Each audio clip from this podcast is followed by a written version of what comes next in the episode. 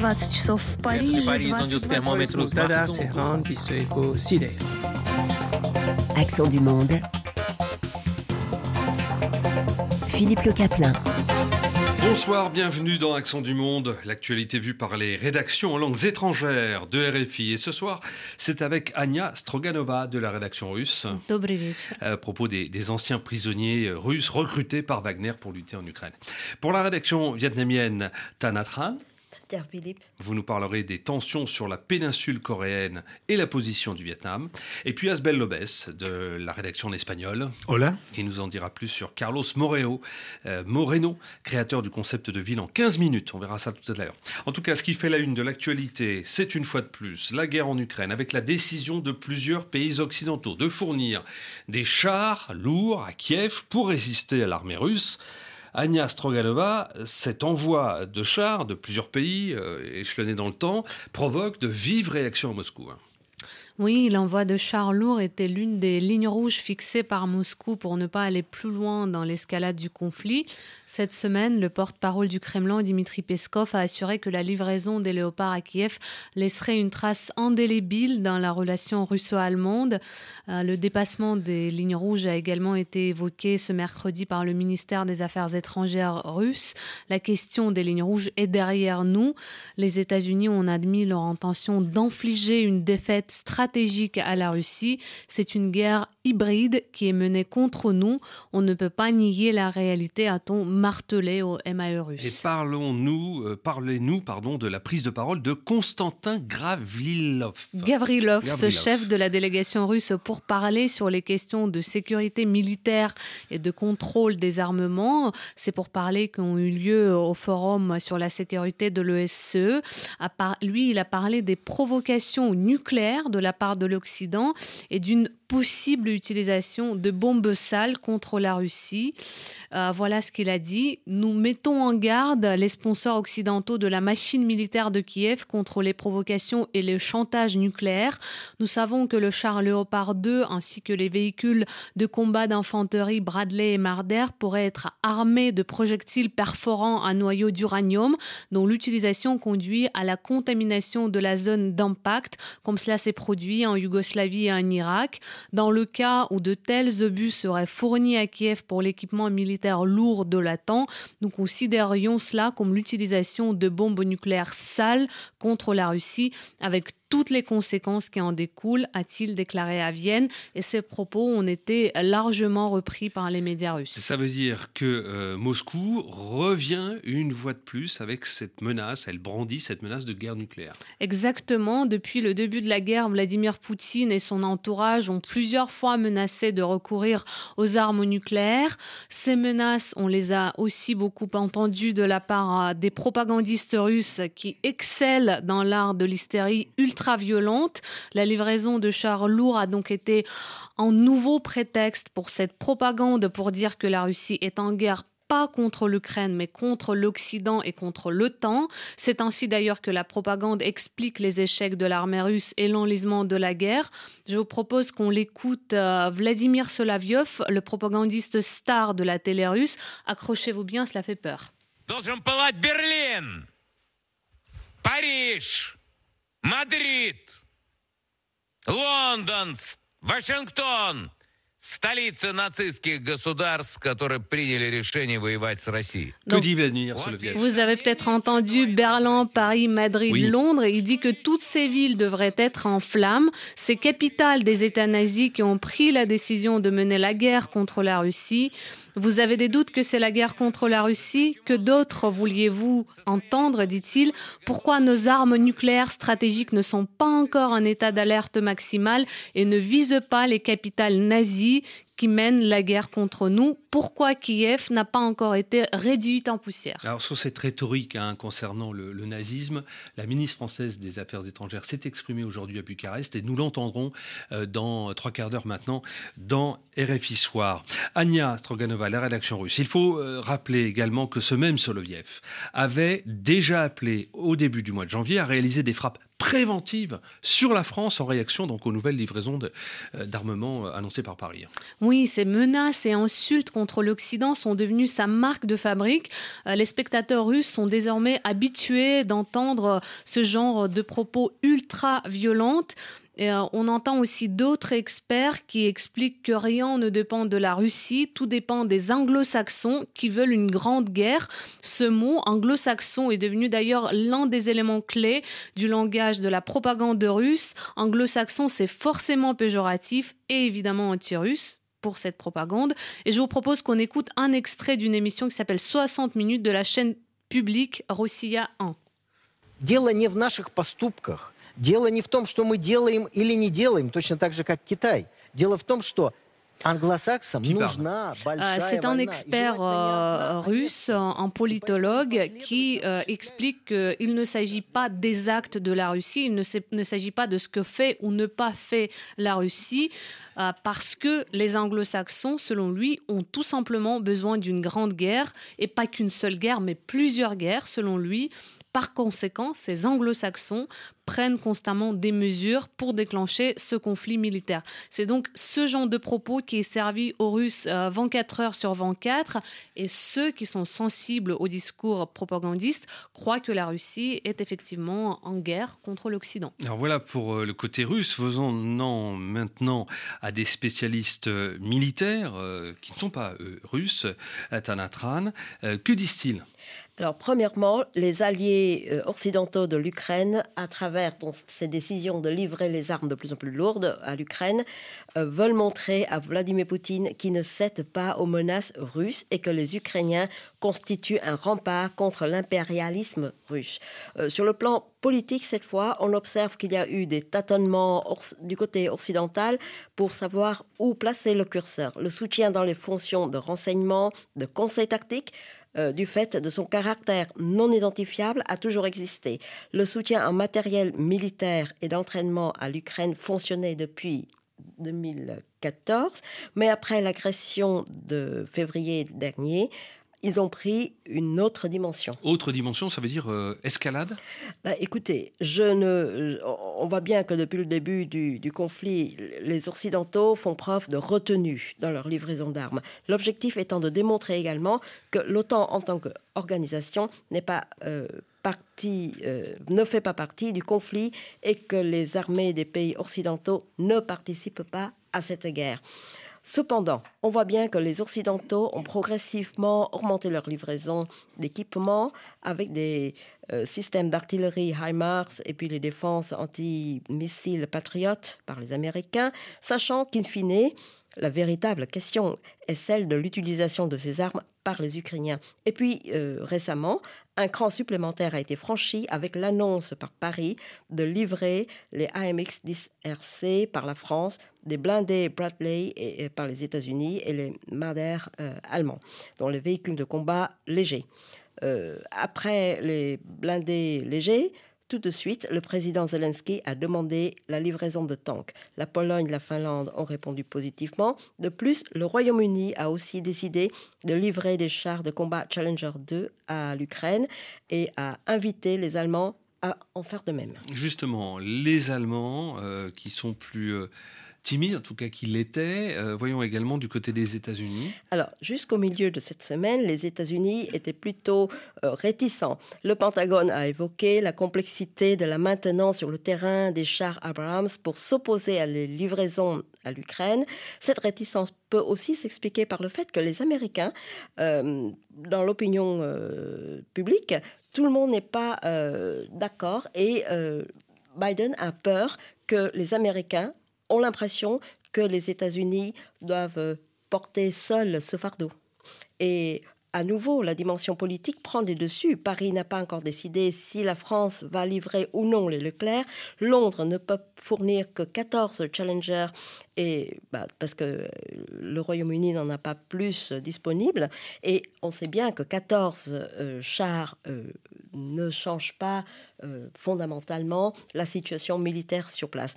Alors voilà, ce sont donc toutes ces considérations qui ont fait que eh ben, le chancelier allemand a dû poser le pour et le contre. Parce que livrer les Léopard 2 ou autoriser les pays tiers enfin, ceux qui en possèdent, à en donner à l'Ukraine, ça, ça risque d'être interprété comme un signe de provocation par Moscou, mais refuser n'est pas une meilleure solution non plus, car il s'agit de l'influence allemande en Europe sur les questions de défense euh, qui se jouent euh, ici. Justement, Asbel Lopez, sur euh, l'annonce faite par le chancelier Scholz, vous avez cherché à en savoir plus. Hein. Oui, notre correspondant à Berlin, Sergio Correa, nous a expliqué qu'il s'agit peut-être de la décision la plus difficile qu'a pris le chancelier allemand. Sergio évoque aussi les craintes dans ce pays.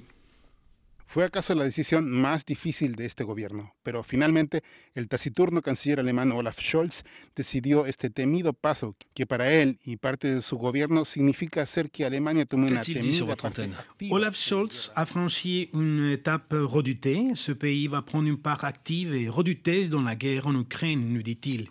Or, sur le terrain, les soldats ukrainiens demandent ces armes. Notre correspondant en Ukraine, Catalina Gomez-Angel, a interviewé quelques-uns qui qui se battent contre les forces russes dans le Donbass et attendent les tanks Léopard allemands. Esta nueva realidad ha incrementado la necesidad de nuevas armas, especialmente de tanques. Así lo explica Tom, de 29 años. L'artillerie on entend Catalina Gomez avec un Ukrainien. Effectivement. Donc elle se trouve à quelques kilomètres de Kremina et Svatov, une zone stratégique. La situation là-bas est très difficile car l'armée russe a beaucoup d'hommes, explique un soldat ukrainien. Les soldats russes tombent sous les balles, sous les balles ukrainiennes par centaines, mais ils sont vite remplacés par d'autres. Il explique aussi que les chars lourds, léopards, sont plus maniables, ils ont plus de blindage et peuvent accomplir plus de tâches. Dans des conditions de feu intenses, ils sont d'une grande aide pour la progression des unités d'infanterie. Vous parlez des soldats russes, il y a également des miliciens de la force Wagner. On y reviendra euh, dans, quelques minutes euh, avec Agnès Stroganova dans euh, Action du Monde. Asbel, avant cela, en Amérique latine, est-ce qu'il y a des pays qui ont proposé, eux aussi, des armes à l'Ukraine. Les États-Unis viennent de faire justement une proposition à ce sujet. C'était par l'intermédiaire du général Laura Richardson. Elle est la chef du commando sur responsable de toutes les actions militaires des États-Unis en Amérique centrale, Amérique du Sud et les Caraïbes. Il s'avère que le Venezuela, Cuba, le Nicaragua et six autres pays d'Amérique latine, entre autres la Colombie, disposent d'équipements militaires russes en service. Voici donc la proposition. Si ces pays veulent en faire don à l'Ukraine de ces équipements militaires, les États-Unis s'efforceraient de les remplacer par des équipements américains. À ceci près que c'est un matériel russe, euh, on peut dire, euh, vieillissant, est-ce que c'est vraiment possible de le remplacer par du matériel neuf américain? Ah, Il est presque impossible que Caracas, La Havane et Managua donnent son accord pour un tel projet. Même la Colombie a dit non. Pour le président Petro, il est hors de question d'envoyer les armes russes qui sont sur le sol colombien. Même si c'est de la ferraille, il préfère les garder chez lui. Et ce sont ses mots. Et cela étant dit, dans le contexte de la lutte entre Washington et Moscou pour, la marche, euh, pour le marché de la défense en Amérique latine, l'argument commercial des Américains peut avoir son intérêt. Voilà ce qui nous a expliqué Andrei Servin-Pont, expert en relations internationales de l'Université Complutense de Madrid. Argentina, que opera helicópteros rusos y han estado teniendo muchos problemas para sostenerlos logísticamente, es un momento muy bueno para decir, mira, podemos sacar ese problema de las manos y a la vez... Quelle est son analyse, son commentaire Donc il prend l'exemple de l'Argentine, un pays qui détient des hélicoptères russes. Les Argentins ont de nombreux problèmes logistiques et de maintenance avec ces appareils. Serbin Pont pense que les États-Unis peuvent en profiter pour dire au gouvernement argentin nous pouvons vous débarrasser de vos problèmes. Nous remplaçons vos équipements russes par des équipements américains. En plus, à l'avenir, l'Argentine ne dépendra plus de la Russie pour développer sa capacité militaire. Est-ce que ça peut marcher, Elben Eh non, encore une fois, c'est fort improbable. La grande majorité des pays de l'Amérique latine ne vont probablement pas adhérer, car le prix politique de s'aligner avec Washington est trop élevé, surtout pour les présidents de gauche. Alors, si l'Occident espérait compter avec l'Amérique latine, je pense qu'il faut se rendre à l'évidence. De ce côté-là, ils n'auront que du ni-ni, ni la Russie, ni l'Ukraine. Ces pays, ces pays vont peut-être attendre le vainqueur et visiblement, peu importe lequel. Vous écoutez Accent du Monde sur Radio France Internationale. Bienvenidos a este informativo de Radio France. Paris Live with me, today's headlines. Accent du Monde. Philippe Le Caplin. Et revenons à cette guerre en Ukraine avec donc cette fameuse milice Wagner. La société militaire privée recrute des détenus dans les prisons russes pour aller combattre en Ukraine en échange de leur libération. Alors ceux qui ont fait leur temps sur le front rentrent chez eux. Cette semaine, plusieurs témoignages d'anciens détenus ont donc été publiés par des médias russes. Anya Stroganova, vous avez, de la rédaction russe, vous avez soigneusement écouté et lu ce qu'ils disent. Oui, Philippe, et on voit désormais, c'est vrai qu'on voit désormais apparaître euh, des témoignages qui sont glaçants et on voit mieux les profils de ces criminels qui font froid dans le dos. Euh, l'histoire qui, moi, m'a le plus marqué est celle de Stanislav Bogdanov, 35 ans. Il a été condamné en 2012 à 23 ans de détention pour meurtre d'un magistrat dans la région de Novgorod, c'est dans le nord de la Russie. Euh, ce Stanislav Bogdanov a torturé sa victime pendant plusieurs heures avec un tisonnier pour lui soutirer de l'argent et les codes PIN de ses cartes bancaires. Après une nuit de torture, Bogdanov a achevé le magistrat en lui lâchant à trois reprises des haltères sur le crâne. Il n'a purgé donc que 10 ans euh, sur ses 23 ans de peine.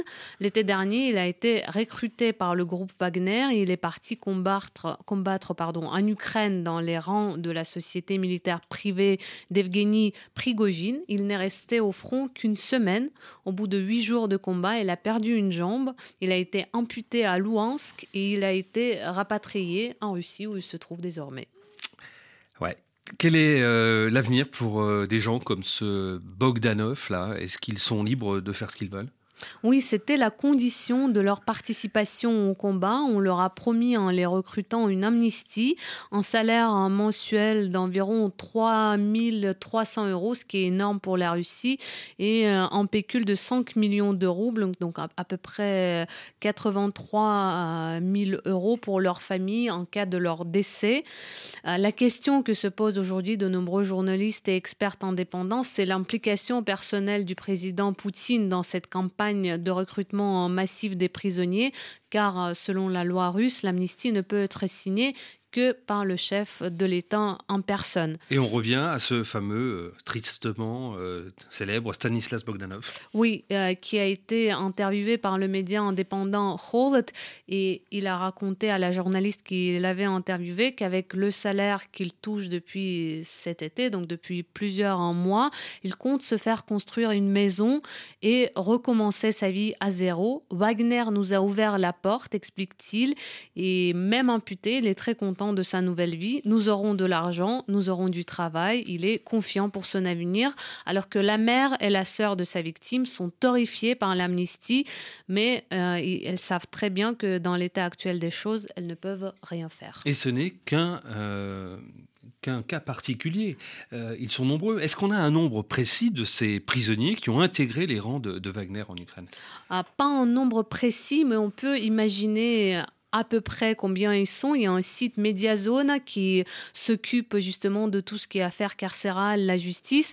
Et ils ont compté, ils ont vu que le nombre de détenus dans les colonies pénitentiaires russes a diminué devant 3000 en septembre et en octobre. Des recrutements ont continué après.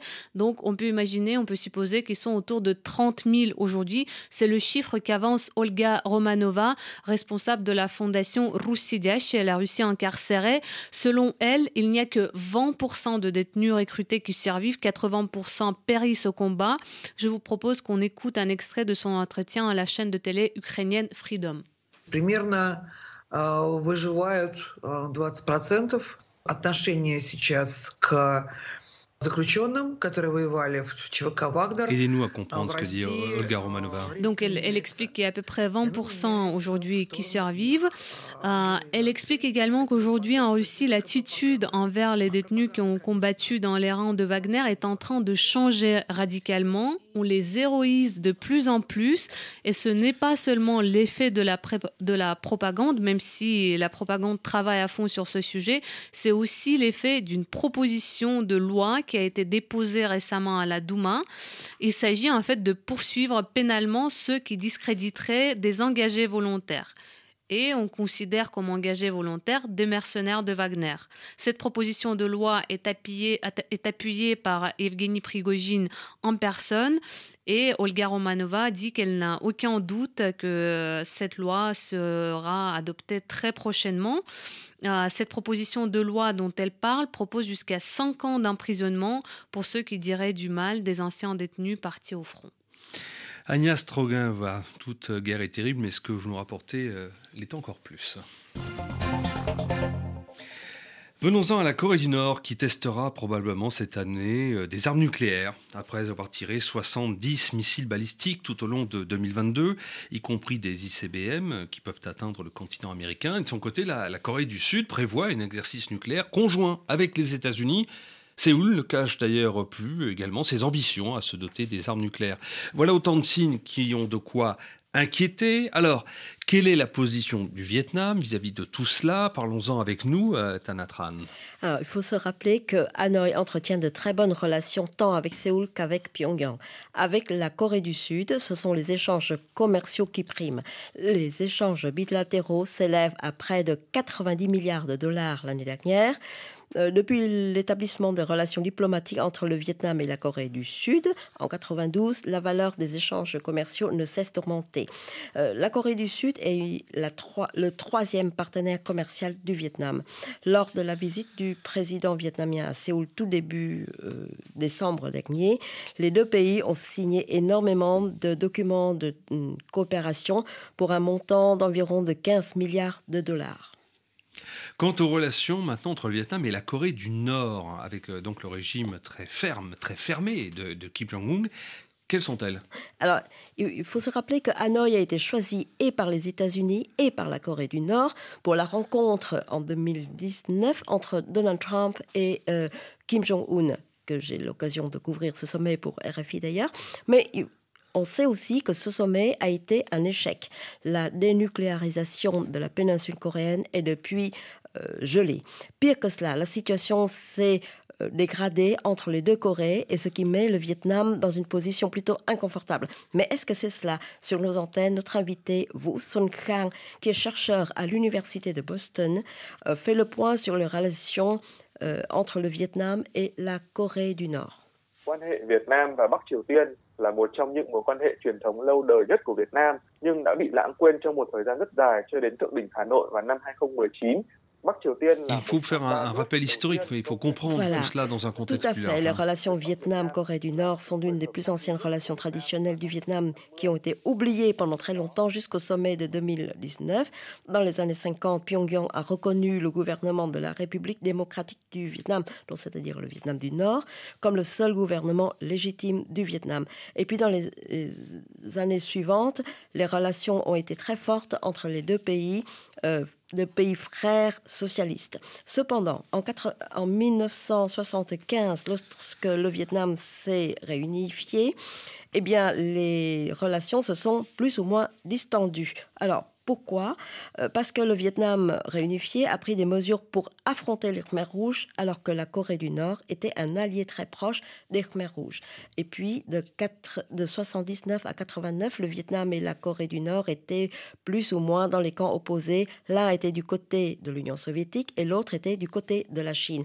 En, 4, en 79, pardon, euh, c'était le, le point culminant. Lorsque le Vietnam était attaqué par la Chine, Pyongyang garde le silence et même euh, ils ont mis du temps à surmonter cette, euh, cette trace. Ah, on voit qu'il y a eu des, des, hauts et des bas, euh, même après, mais on n'a pas le temps d'y revenir. Au, jour d'aujourd'hui, les tensions intercoréennes, quelle est la politique de Hanoï? Comment est-ce qu'elle les évalue?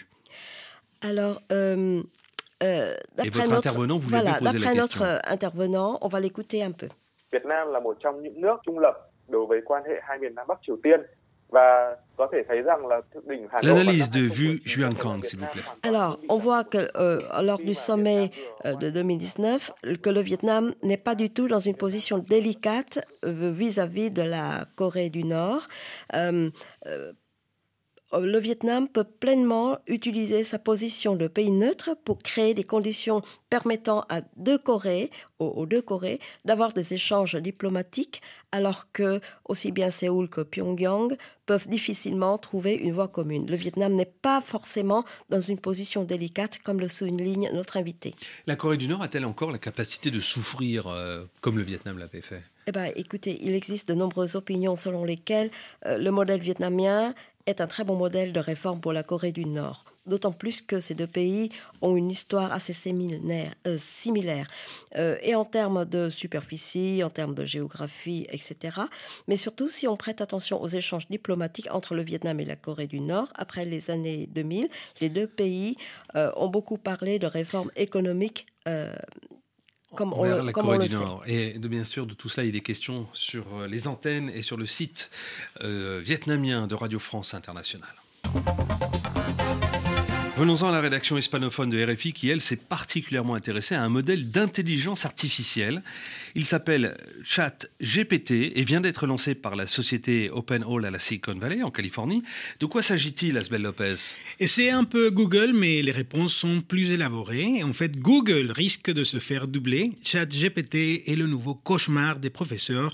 Ce vendredi même, il vient d'être interdit à Sciences Po. Sciences Po Paris? Sciences Po Paris. Car il suffit de lui demander un devoir et ce modèle de génération de texte s'exécute en quelques secondes. Mais attention, ce modèle d'intelligence artificielle prévient lui-même qu'il peut générer parfois des informations incorrectes, des instructions nuisibles ou un contenu biaisé. En plus, il n'a pas de connaissances du monde après 2021.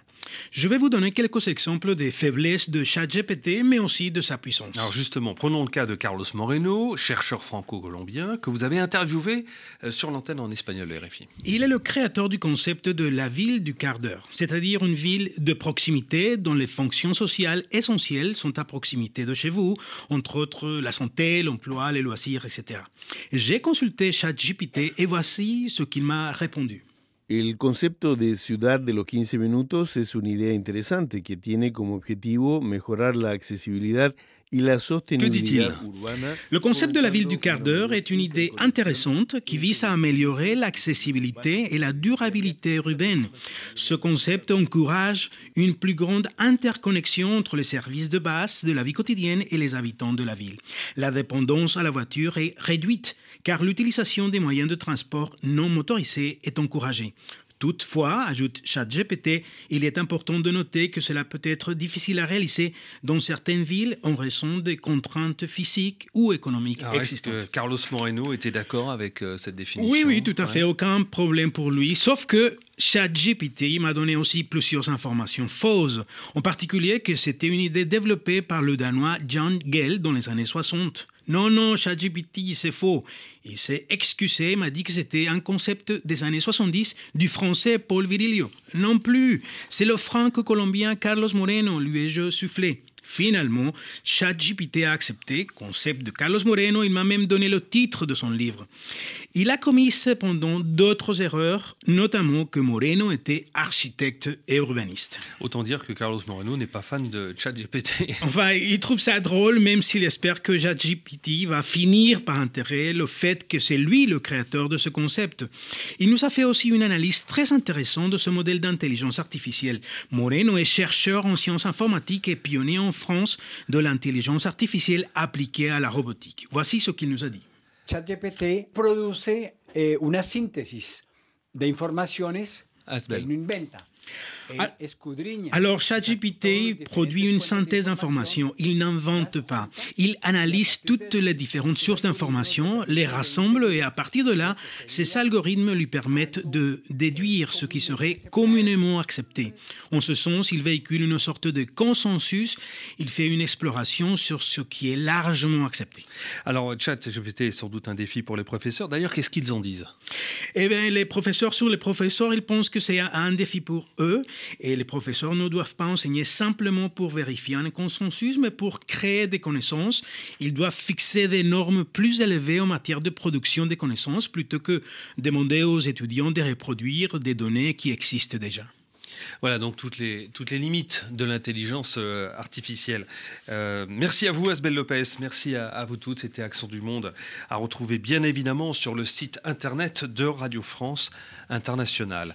À la semaine prochaine.